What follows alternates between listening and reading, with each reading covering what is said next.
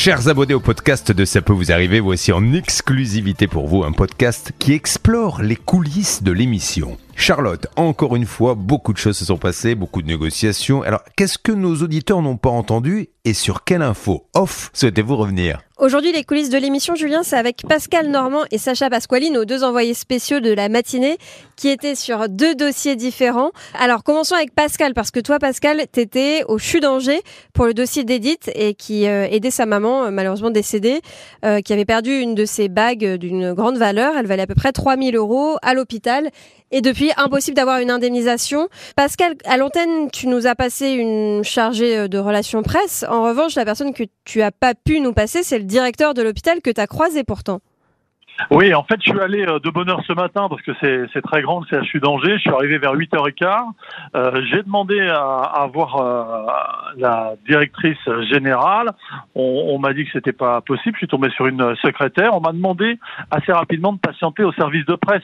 Euh, tu te souviens, Bernard Sabat avait eu euh, déjà été en contact avec une attachée de presse il y a une dizaine de jours. Donc là, je suis sur place. On m'a dit d'attendre quelques minutes. Et puis, je tombe sur un, un monsieur très élégant costume qui sort d'un des bureaux de la direction générale. Là, je me dis euh, légitimement, bon, ça doit être euh, un des responsables, euh, Monsieur Pouillard. Oui, oui, c'est ça. Vous êtes directeur adjoint, oui. je voulais vous parler de ce dossier.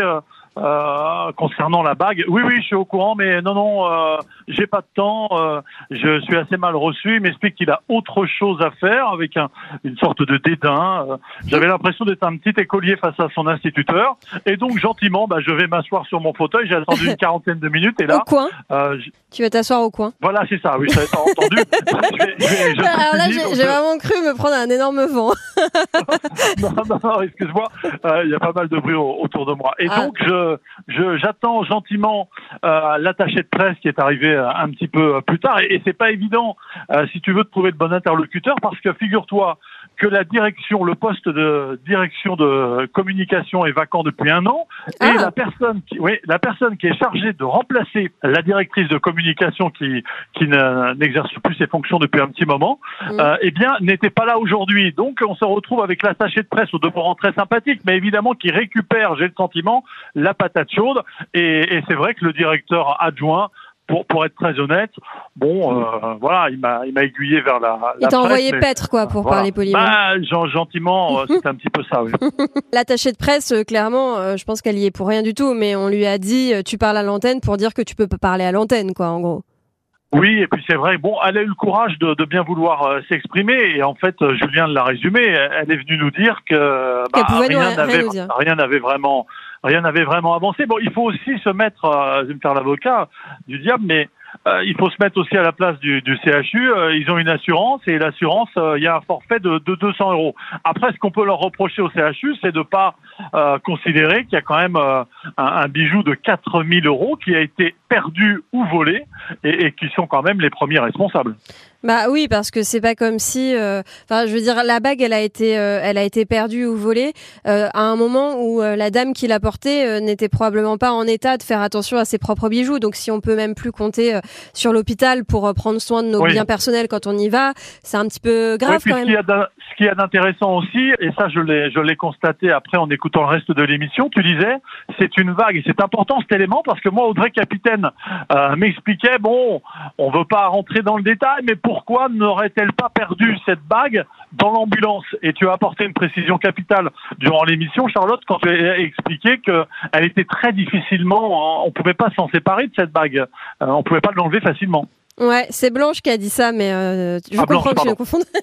non, mais oui, complètement, t'as raison. Effectivement, euh, on, on, voyait bien d'ailleurs sur les photos euh, transmises par la famille que c'était une bague, mais comme souvent d'ailleurs, quand on porte une bague pendant des années, après on n'arrive plus à l'enlever parce que, sans vouloir être méchante, avec l'âge, les doigts se boudinent un peu.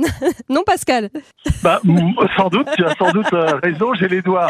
les doigts. Alors, il y a 15 jours, j'étais un Georges Clounet, j'étais un Georges Clounet au rabais, et là, et là j'ai des gros doigts de non mais écoute, j'ai fait le bilan euh, de, des personnes en présence et entre Sacha, euh, toi et moi, euh, il se trouve que tu es le plus âgé. C'est pour ça que je t'ai pris en témoin, mais il fallait pas le prendre. Alors moi j'ai réglé le problème, je n'ai pas de bijoux. Ah oui, d'accord. Oui, bah oui, ça règle le problème. Donc justement, j'ai dit que, que Sacha était là. Comment vas-tu, Sacha? Ça va très bien et toi, Charlotte? Ouais, ça va super. Ce matin, t'étais chez Mikit et alors t'as fait, euh, t'étais, euh, t'étais chez Mikit. Non, d'ailleurs, euh, je dis ça, mais t'étais chez le franchisé qu'il ne serait probablement plus dans le réseau Mikit depuis quelque temps. C'est une entreprise qui s'appelle Demeure traditionnelle du Rhône. Tu étais devant le siège social, mais est-ce qu'il y avait des locaux? Est-ce qu'il y avait une porte? Est-ce qu'il y avait une enseigne?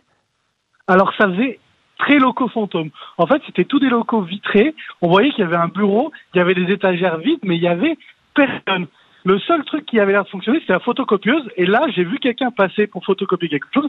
J'ai fait, ah, j'ai peut-être une chance de voir quelqu'un. Mais sinon, l'enseigne, elle est ridicule. Elle fait quelques centimètres. J'ai cru que j'étais au mauvais endroit quand je suis arrivé, hein, tout simplement. Ah ouais, carrément. Et alors la personne à la photocopieuse, elle t'a parlé ou pas?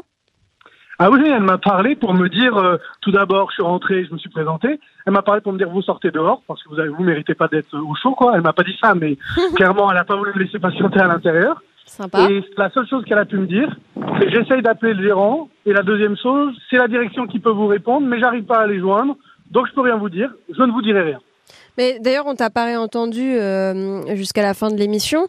Euh, T'as attendu euh, dehors dans le froid, tout seul, euh, jusqu'à midi? Ah bah bien sûr, j'ai attendu. Je suis resté devant. Parfois, elle sortait pour photocopier. Elle me regardait droit dans les yeux à travers la vitre. Elle disait rien, rien du tout. Mais euh, c'était vraiment. euh, moi, je me suis dit, mais pourquoi on peut pas me faire attendre à l'intérieur? Il y avait des sièges, il y a personne. euh. Non, non, vous attendez dehors. Limite, on m'a fermé la porte vitrée au nez. Mais t'as pas eu de nouvelles du patron? Tu sais même pas si elle l'a vraiment appelé? Ah non, je sais même pas si elle a vraiment appelé. Elle m'a dit qu'elle n'avait pas réussi à joindre, que c'était une de ses collègues qui disait qu'il était en déplacement toute la journée. Moi, j'ai laissé mon numéro de téléphone.